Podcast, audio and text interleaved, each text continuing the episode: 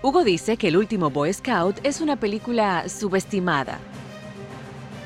Rubén piensa que Van Damme debería tener un Oscar. Pues como nadie quiere hablar de cine con ellos, decidieron crear este podcast. Érase una vez en el cine.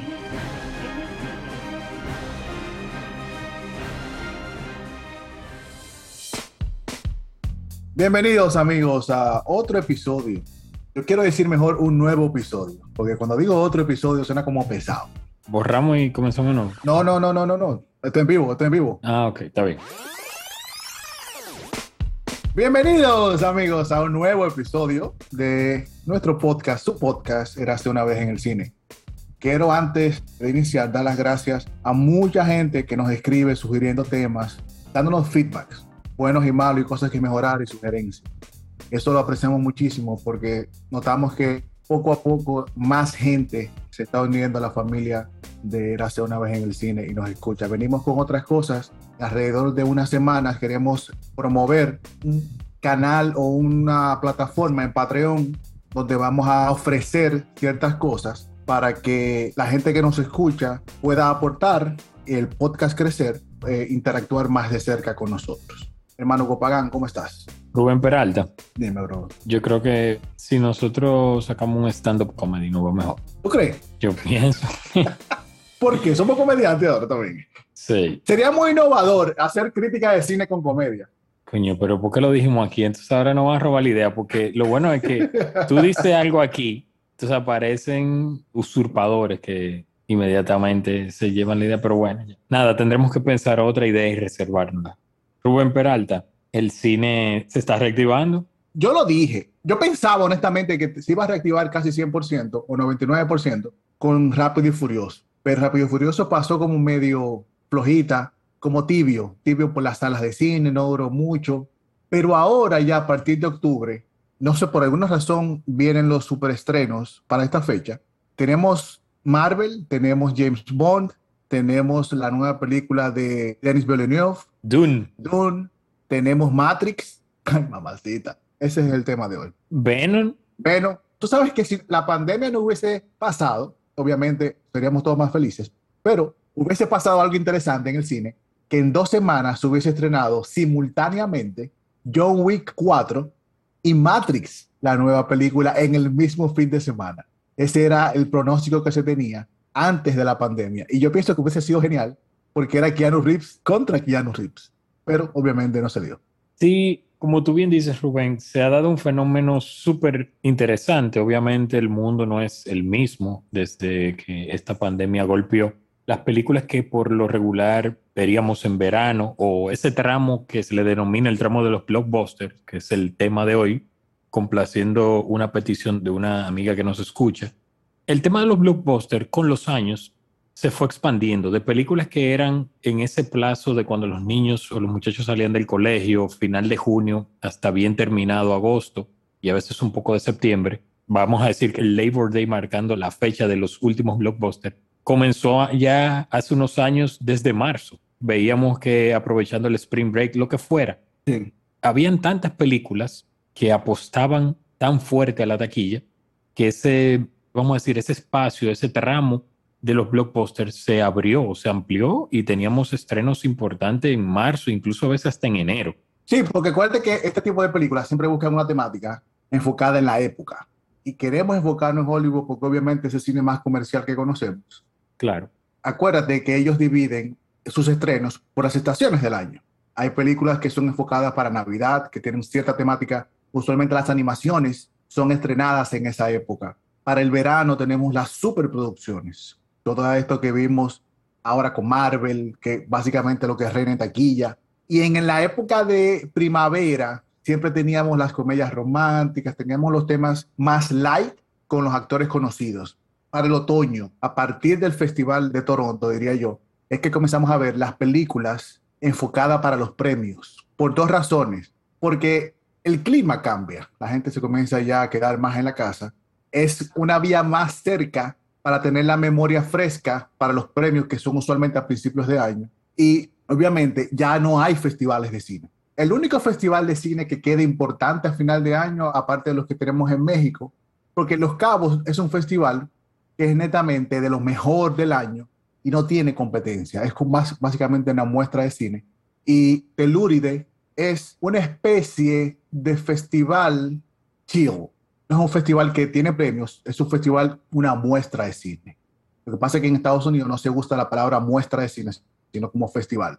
Por, incluso para Telúride, para la prensa, tiene que pagar. Es el único festival que yo conozco que la prensa tiene que pagar para ser miembro de eso. Y obviamente que tienes acceso a muchas cosas buenas, porque tienes acceso a la gente que hace las películas. Es muy diferente a Cannes, que todo el mundo va. Porque Cannes es un festival que es para la prensa. Ahí el público no tiene acceso, que es lo opuesto a Toronto, que es abierto al público.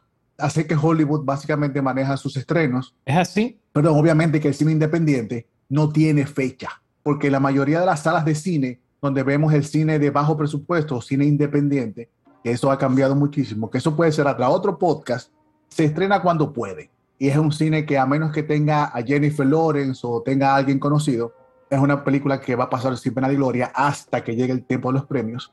Que Jennifer Lawrence es un ejemplo de ser nadie, cuando digo nadie, que era una actriz desconocida, en dos semanas se volvió una de las mujeres más deseadas y más conocidas, con un extraordinario talento, porque recuerda que ella se hizo famosa fue por un vestido rojo que presentó en el Oscar, porque fue nominada por la película Winter's Bone, una película que no se estrenó comercialmente abierto, que fueron como cinco o seis salas, pero alguien la vio, se la mandó a la gente de la academia y llegó, por alguna razón llegó.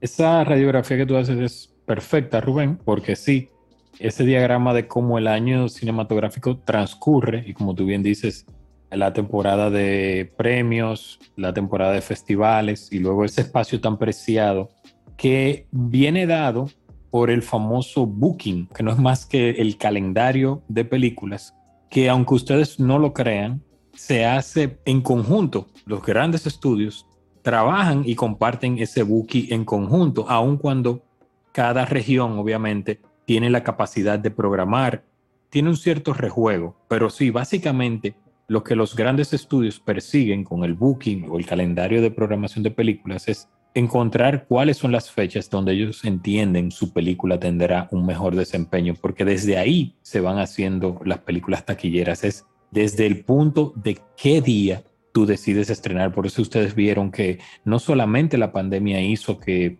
se movieran fechas, sino también los estudios en busca de las mejores vamos a decir, los mejores días y el mejor punto para estrenar sus películas, los Top Gun, el mismo James Bond, que se estrena ahora. Que se movieron dos años. Correcto. James Bond era para estrenarse en el año de la pandemia. De la pandemia, marzo del año de la pandemia. Y Top Gun también. Y Top Gun se movió para el año que viene. Exacto, pero prefieren buscar, si tienen que retrasar un año y coger el Christmas Day, o sea, el día de Navidad del año siguiente, lo hacen así, porque saben que van a tener un fin de semana largo más un día de Navidad, que es un día de, a nivel mercantil, de comercio, es un día de mucho movimiento y sobre todo en Estados Unidos.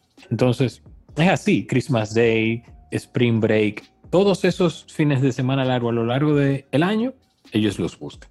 Pero tú eres mercadólogo, tú sabes de eso. ¿Entiendes? Como que ellos agarran el año de eventos, no solamente de cine, eventos en general. Correcto, que puedan coincidir. Entonces, nadie quiere poner una película en el fin de semana de Super Bowl. No. Porque todo el mundo sabe que van a estar en Super Bowl. Nadie quiere tener películas en la época de los playoffs de la NBA o playoffs de Grandes Ligas. Aunque Grandes Ligas no es un deporte tan popular. Lo que pasa es que Grandes Ligas tiene un calendario más largo. La NFL tiene más corto, obviamente. Y tiene el público más concentrado. Pero ellos no quieren que nada de estas cosas sean una especie de amenaza para una posible taquilla en la primera semana, porque un fracaso en la primera semana significa que la película va a ser un fracaso. Es muy, muy poco los casos que una película tenga el fin de semana y se recupere después de ahí.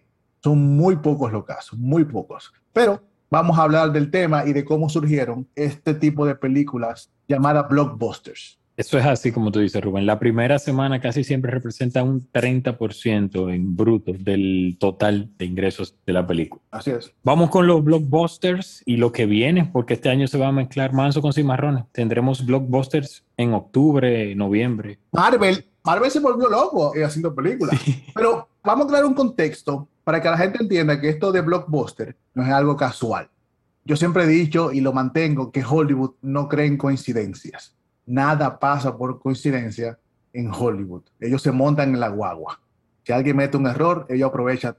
Y qué bueno, porque con la pandemia mucha gente se preocupaba de que el cine iba a desaparecer. Y yo le decía a mucha gente que no. El cine, desde sus inicios, primero es el arte más joven que conocemos. Segundo, no es la primera vez que el cine se ve amenazado por algo. Recuérdense que el cine se hizo comercial a finales de la década del 10, a mitad de la década del 20, cuando comenzaron los pequeños estudios a hacer películas no en Hollywood, sino en Chicago y Nueva York. Se hizo muy comercial, vino lo de la bolsa que se cayó en el 29, dos años después de que se habían creado los Oscars.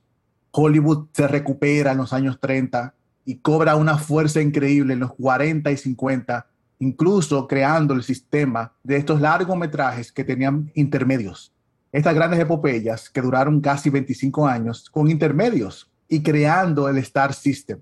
Si nos ponemos a contar la cantidad de estrellas que habían en esa época, cabían en una mano o en dos manos, vamos a decir.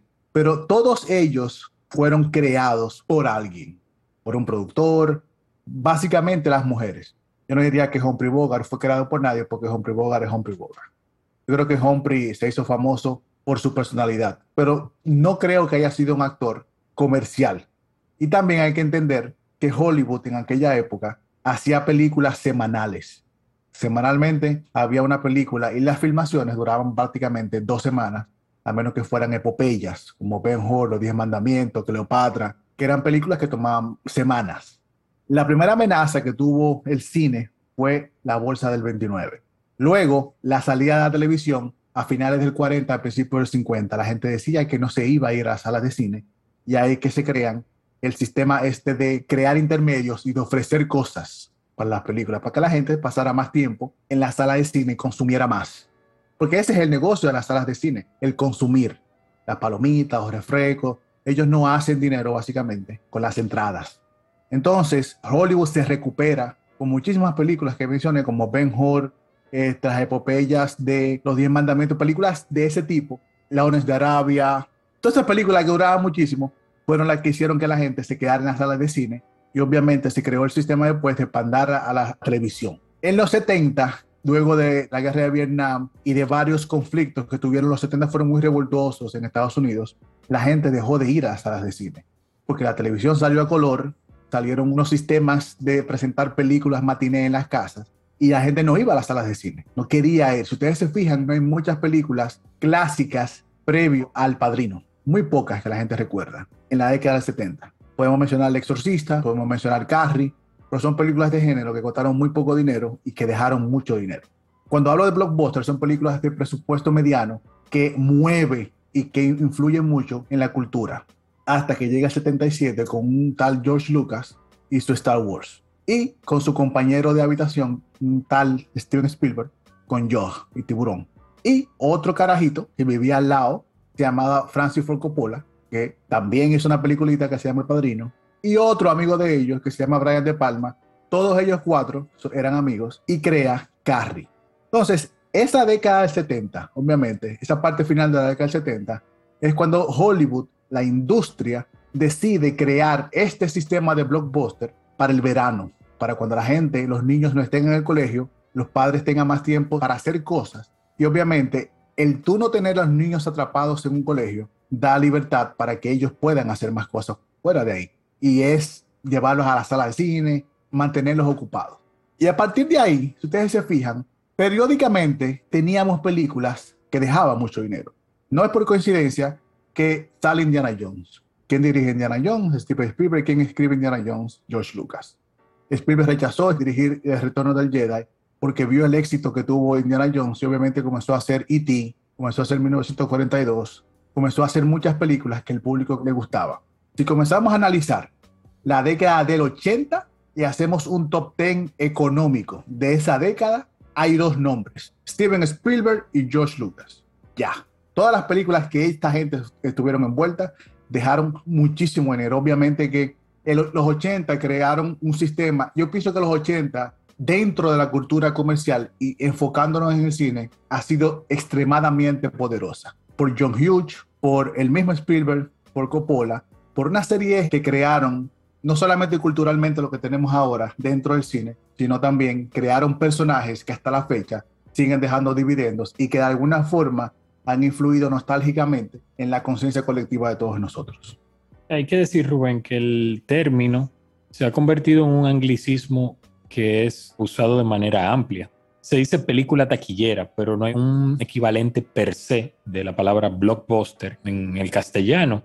Y ese término, como tú muy bien refieres, que se acuñó de manera definitiva en los 70, hay algunos vestigios de que se usara previamente, sobre todo en la época de 40 y en algún momento de la época dorada de Hollywood, pero nunca como se utilizó y como tú muy bien refieres, posterior a la década del 70, porque si bien en algún momento se hizo referencia al blockbuster para alguna película previo a esa década, se hablaba de, sobre todo del término, porque la referencia que se hacía a las bombas durante la guerra que tenían la capacidad de destruir un bloque completo, o sea, una cuadra completa, y de ahí el término de que esa película era un blockbuster, que tenía esa fuerza, ese impacto, ese poder. Luego, como tú mencionaste, cuando llega Tiburón en el 75, con una película de un presupuesto mediano, pero que tiene un resultado excepcional en la taquilla, es cuando de manera definitiva se comienza a utilizar el término blockbuster para referirse a esas películas mayormente de estudios, aun cuando no fueran producciones millonarias, que eso cambió. Y si nos vamos moviendo con los años, ya no eran producciones modestas. A partir de la década de los 90 y en adelante eran producciones ya productos casi mercadológicos, que se invertía mucho dinero para sacar aún más. Lo que pasa es, y lo vi en el documental que se le hizo a Steven Spielberg, él fue prácticamente el que creó el sistema que mencioné al principio de las estaciones. Porque con su E.T. se estrena en diciembre, es una película familiar. Y las Indiana Jones que él tenía se estrenaban siempre en verano. Y obviamente todos los estudios querían copiar esto. Acuérdate que Spielberg trabajaba muy de cerca con Universal hasta que él crea DreamWorks, que es su propia compañía de producción. Y Amblin. Lo que pasa es que Amblin es él. ¿Entiendes? Él es Amblin. Y la coproducción, la gente que ponía todo era Universal, Universal. Entonces, también es bueno explicarle eso a la gente. Hay varias coproducciones. Hay gente que pone todo el presupuesto, hay gente que pone el material personal. Yo pienso que Spielberg, Spielberg, Tarantino y Nolan son de los pocos nombres de directores que llevan a la sala de cine. ¿Me entiendes? Como que yo creo, eso es personal, que esos tipos hacen una película contigo y conmigo y lleva a gente a la sala solamente por el nombre que tienen envuelto alrededor. Eso es otro punto que hay que mencionar, Rubén, en el tema de los blockbusters, porque si nos movemos un poco atrás, recuerda que lo que se utilizaba en los, ¿cómo se llama eso en español? El marquee, o sea, en las entradas de los cines, lo que se utilizaba era Humphrey Bogart y Loren Bacall. Acuérdate que Hitchcock lo hizo. Exacto. Hitchcock también hacía, y todo el mundo relacionaba el cine de Hitchcock con que iba a haber un giro. Incluso Hitchcock para Psycho creo que lo hablamos una vez y nos enseñaron algo. Él fue el primero como que creó esto de no hacer spoilers, porque no le daña la experiencia a la gente del giro que tenía Psycho. Y hasta la fecha hay gente que yo conozco que no ha visto Psycho y cuando la ves, cuando yo la recomiendo, se quedan como, ¿y esto? Hasta la fecha. Y la mayoría del cine de Hitchcock es así. Sí. Tiene un giro, pero el de Psycho era un giro psicológico. Y eso era lo que él quería crear, tipo como pasó con el sexto sentido Sí, exacto. Y para continuar con ese punto que tú desarrollabas, de la fuerza que tienen los directores, sí se fue moviendo y llegó un punto que directores de la talla de Spielberg, ya cuando tú vendías una película, es la película de Steven Spielberg. O producida por Steven Spielberg. Exacto. O presentada, incluso si él no se relaciona con la película, Steven Spielberg presenta. Presenta. No importa que ahí esté Brad Pitt, no, es Steven Spielberg presenta. Por eso es que Back to the Future algo muy interesante que tiene Netflix es la película que nos hicieron, de Movie Dameros. Sí. Y te deja saber cómo fue que Steven Spielberg se vio involucrado en esta película, que me resulta fascinante, y de cómo él comenzó Mira, Poltergeist es una película que él no dirigió, pero se vio envuelto. Y Spielberg tenía por costumbre muy pocas veces hacer secuelas de películas hasta que hizo Jurassic Park y hizo la parte 2. Entonces, él solamente decía, ok, tú vas a usar mi nombre y me va a dar un retorno económico y ya, tú usas mi nombre. Pero George Lucas también hizo muchísimo desastre porque él hizo Howard the Dog y hizo muchísimo fracaso pequeño en los 80. Pero el cine comercial se crea a finales de los 70, los 80 le dan la fuerza increíble. Yo pienso que en el 90 es que se crea el poder que le da a los actores a una producción. ¿Me entiendes? Como que antes teníamos, Gary Grant no fue un tipo comercial, era más conocido por ser un tipo buen actor, como que antes se conocían actores por ser buenos actores. En los 90 se crea este sistema, o yo tengo que ver a Arnold, yo tengo que ver a Sylvester, yo tengo que ver a Tom Cruise. No importa lo que hagan, yo tengo que ver a esa gente. Entonces, eso es lo que se crea en los 90. Correcto. Y yo recuerdo que yo iba a ver Van Damme solamente porque era Van Damme. Sin importar qué película era. No. Eso fue un calco o una copia del anterior Star System, donde lo que te mencioné en la época dorada de Hollywood, que lo que vendía era el nombre del actor, James Stewart. Exacto. Porque Van Damme era actor. Van Damme era modelo que sabía artes marciales. Exacto. Y era bailarín y le hicieron, mira, tú eres buen mozo, vamos a hacerte algo. Ah, y de Lionheart. Para volver a los blockbusters, Rubén, este noviembre se estrena una nueva entrega de un blockbuster que fue muy famoso en los 80, que es Casa Fantasmas. Sí, pero es una reimaginación, es una especie de secuela. Correcto. Que la hace el hijo, eh, Jason Reitman, y según vi en el tráiler, le van a hacer cierta conexión con la película original. Sí. No sabemos cuál, pero eso me encanta. De hecho, a mí tengo que decirte que el tráiler me gustó. Lo que vi del tráiler me emocionó. A mí también. El nuevo, porque hay un teaser que no te dice mucho, pero el nuevo, de la forma en que yo siento que están enlazando y que al final Bill Murray coge el teléfono y toda la cosa. Sí. Yo pienso que va a ser muy emocionante la conexión que hace. Sí, porque ese experimento de las casas fantasmas, de las chicas, no funcionó. No, no, no. Mira, vamos a hablar, vamos a comentarle al público cuáles son los grandes estrenos que vamos a tener en estos últimos tres meses del año. Sí, pero antes de llegar ahí, vamos a repasar rápidamente por esas películas que marcaron.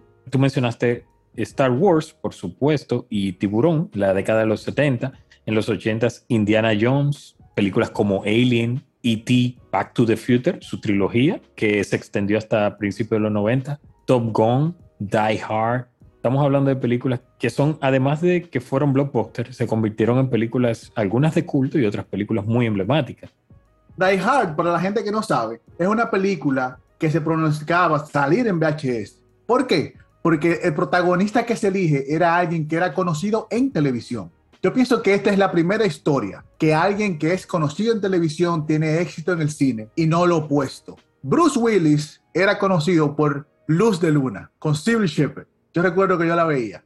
Y de repente eligen a este señor para que haga una película de acción, porque su personaje del detective en Luz de Luna era un comediante. El tipo era un payaso, básicamente.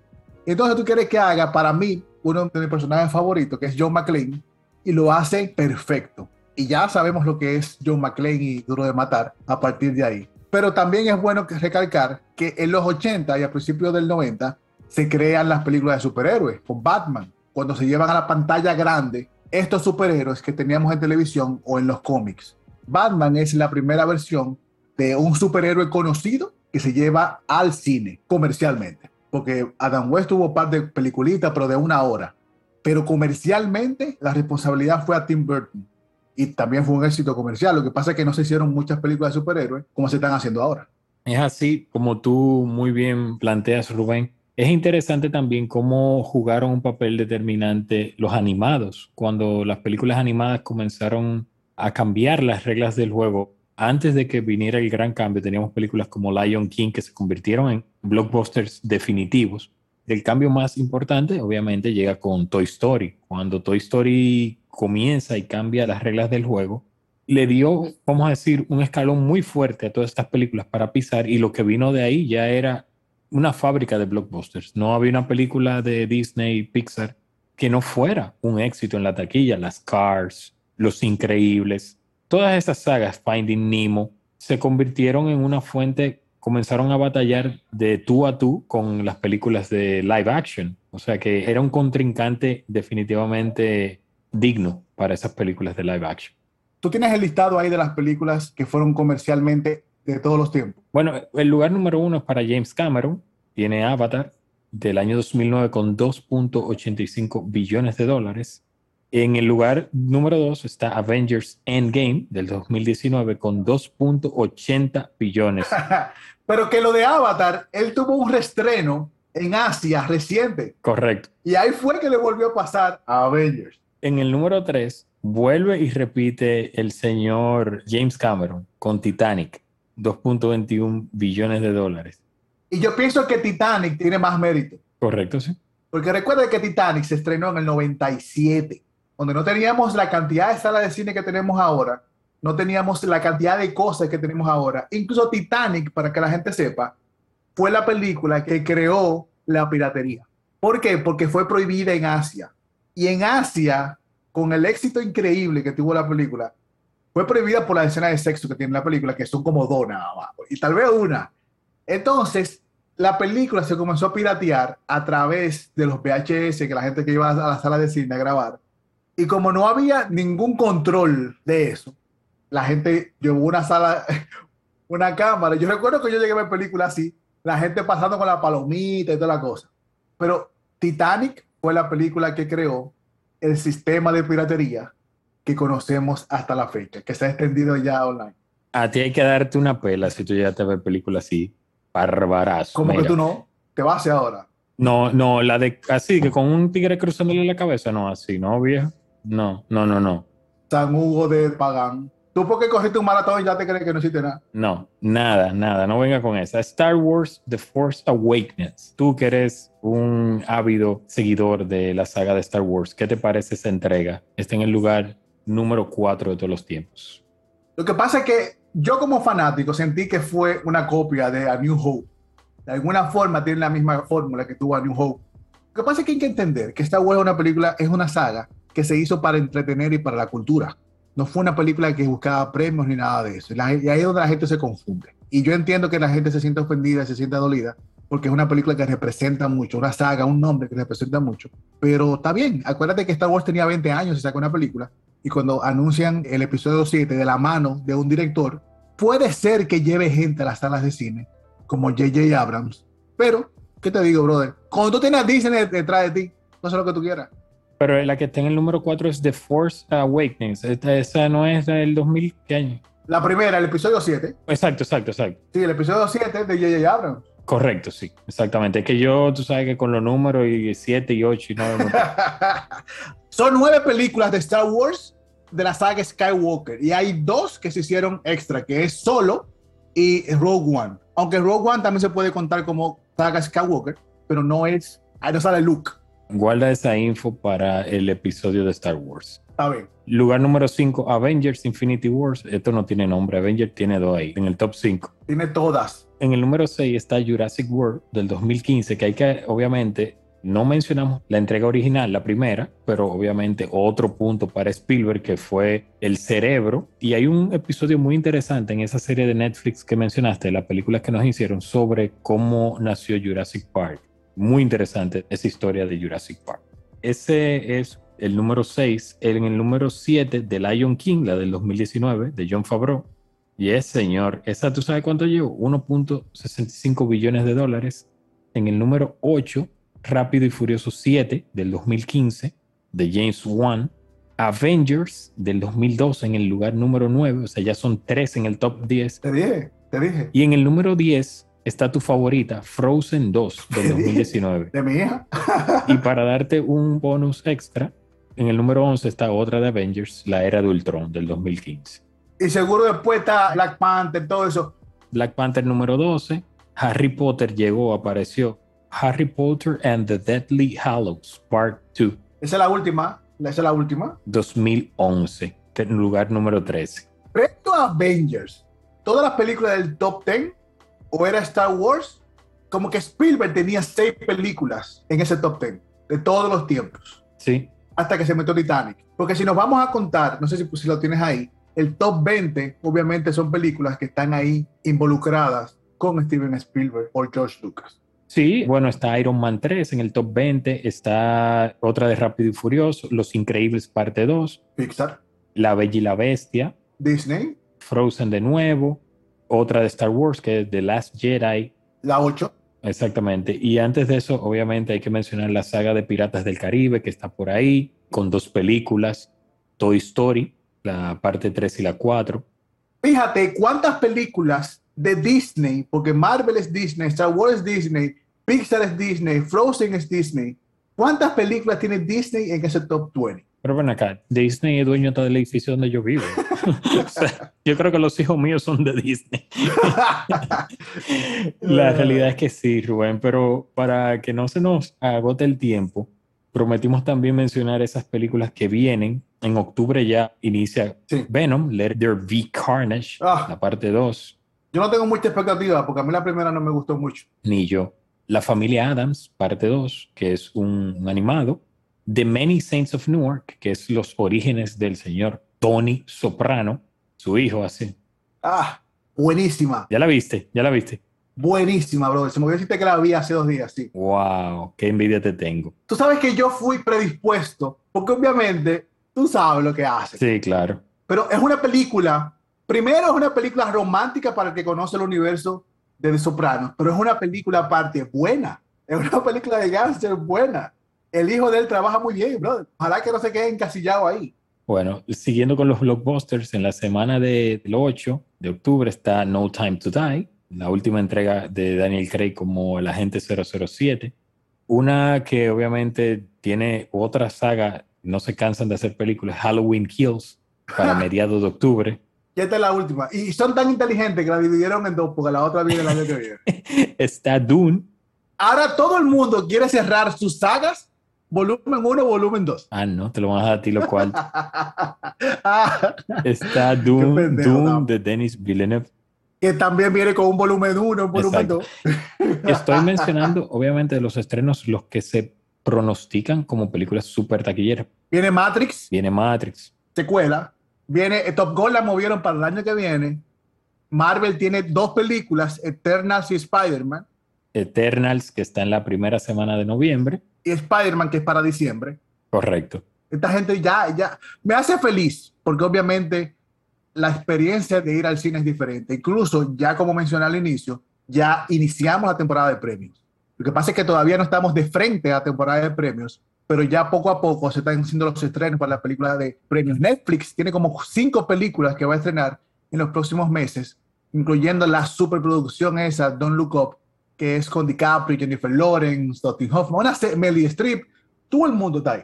Sí, viene Spielberg en diciembre también con su versión de West Side Story. Con West Side Story, Está también, como ya dijiste, Spider-Man, No Way Home, a mediados de diciembre. O sea que lo que viene es súper interesante. Matrix, Resurrection, todos los blockbusters se han apiñado. John Wick se quedó para el año que viene. No sé. Hay muchas películas que se iban a estrenar ahora que se movieron. Pero yo pienso que al menos son historias interesantes. Porque Dune es el director Denis Villeneuve que siempre entrega algo que valga la pena ver. Como que valga la pena ver. La que tú mencionaste, Ghostbusters, también la estoy esperando con muchas ansias. Hay películas que se han estrenado que han sido totalmente desafortunadas. Yo estaba esperando esa nueva película Malignant, se veía interesante, la de terror de James Wan, es decepcionante. No sé, como que le faltó algo. Ese giro que tiene al final, totalmente decepcionante. Y el problema que estamos teniendo, diría yo, es que hay muchas películas de estas que se están estrenando de manera online. Netflix tiene, como te dije, como cuatro o cinco películas que van a tener para los premios. HBO también. HBO en Doom. Señores, no vean Doom en su casa. Por favor, de verdad, no vean Dune en su casa, no vean James Bond en su casa. Vayan al cine. Si ustedes están oyendo el podcast, es porque a ustedes les gusta el cine. ¿Entienden? Entonces, vayan al cine. Dejen su paranoia. es así. Rubén, si podemos hacer, vamos a decir un recuento rápido de lo que es o de lo que ha sido el fenómeno blockbuster en el cine, como dijimos, después de la década del 70 es cuando se comienzan a definir a las películas como tal, o sea, se le pone ese apellido o ese, ese mote de blockbusters a partir de Tiburón en el 75 principalmente. Luego vinieron las sagas de Star Wars. Es interesante como en esa década del 70, como tú bien mencionabas, y los 80 también, Las películas eran muchas de ellas modestas en cuanto a presupuesto, aunque algunas sí, en el caso de Star Wars sí costó mucho dinero, pero eran películas modestas que tuvieron la capacidad de generar muchísimo dinero en taquilla y de ahí que viniera el término de blockbusters. Luego, en los 80 se vinieron estas películas sobre todo con el género de acción. Sí, pero un paréntesis. Acuérdate cuando hablamos de cine de zombies comentábamos que la película esta, la de George Romero, se hizo como con 7 mil dólares. Correcto. Y dejó un dineral. Hay que crear la diferencia que un blockbuster como que eso se puede llamar un blockbuster, pero no fue tallado como un blockbuster por la época que se estrenó y porque fue un éxito inesperado. Exacto, sí, que eso sí se ha hecho, se ha revisado a posteriori, se le ha dado el tag de blockbuster, se le ha puesto el mote de blockbuster a esas películas que, como tú bien dices, estuvieron antes de que el término se acuñara. En los 80 básicamente fueron películas de acción y de aventura. Ahí vinieron los Indiana Jones, Top Gun, ya mencionamos Die Hard, volver al futuro. Hubo una mezcla, pero sobre todo estaba ese tema, vamos a decir, ese género de la acción siempre envuelto en las películas que se hicieron muy taquilleras. Y se dio paso también, se abrió la puerta a los superhéroes con Tim Burton y su Batman. Luego de ahí ya sabemos la historia. En los 90, como tú bien mencionaste, todos estos nombres súper importantes, los Arnold, los Stallone, los Van Damme y lo que lograron. Y en los 2000, entre Disney y aliados, nos han dado superhéroes animados y las sagas adaptadas de libros, los Señor de los Anillos, los Harry Potter, que ya hablamos de ella. Busquen ese episodio. Que ya hablamos de eso en un episodio anterior, así que denle para atrás, señores. Pero ese ha sido, vamos a decir, un recorrido, vamos a decir, eh, grosso modo, de lo que ha sido el fenómeno blockbuster. Y algo diferente que está pasando, y yo pienso que tiene que ver con que es básicamente el éxito de Nolan, es que sus historias no son la clásica historia, ¿sabes?, de películas comercial que hemos conocido, desde la que mencionamos. Porque Nolan se ha dedicado a contar otro tipo de historias. Y lo que dije, el nombre de Nolan puede tener a quien sea y va a ser un éxito. El nombre de Tarantino también. Y es irónico porque el cine de Tarantino no es un cine comercial per se. Claro. No sé si me entiendes, como que Tarantino no hace cine para el público. No. Tarantino hace cine para él. lo que él quiere ver en una película. Pero y ha resultado ser muy efectivo en la taquilla, que esa es una combinación que no podemos pasar por alto y es cuando se conjugan una película casi de autor o por decirlo de alguna manera. Tarantino autor, totalmente. Exacto. Lo hizo Cuarón con Gravity, una película muy muy personal, muy íntima y fue un éxito de taquilla. El Padrino lo logró también. Sí, porque una cosa no quita lo otro. Mira Black Panther. Black Panther fue la primera película nominada al Oscar de superhéroes y es una película que se hizo para hacer dinero. Y hizo dinero. exacto. Lo que pasa es que nosotros como industria también estamos cambiando y obviamente se están oyendo otras voces alrededor. Sí, pero no es muy común. Eso yo siempre me refiero a eso como el santo grial de esas películas que conquistan la crítica, conquistan festivales y también logran hacerse con la bolsa de la taquilla. Bueno, brother, yo pienso que esto es un tema que mucha gente le va a gustar y van a saltar muchas preguntas a partir de aquí, porque es un tema muy amplio, muy amplio. Yo sé que mucha gente tiene sus blockbusters favoritos y el, y el término blockbuster por mucho tiempo fue tagueado con películas malas. Ajá. ¿Me entiendes? Como películas que fueron desechables. Y eso ha cambiado poco a poco. Y yo pienso que tiene que ver a mitad de los noventas, porque automáticamente una película gana premios Incluso este tag de película de premio es un cine comercial. Porque muchas de estas películas que son para premio, Forrest Gump, una película súper taquillera, y Pretty Woman, aunque no ganó Oscar, pero quiero poner ese ejemplo por lo que me recordé de Netflix. Pero incluso el cine independiente, que lo dije hace un tiempo, ha cambiado.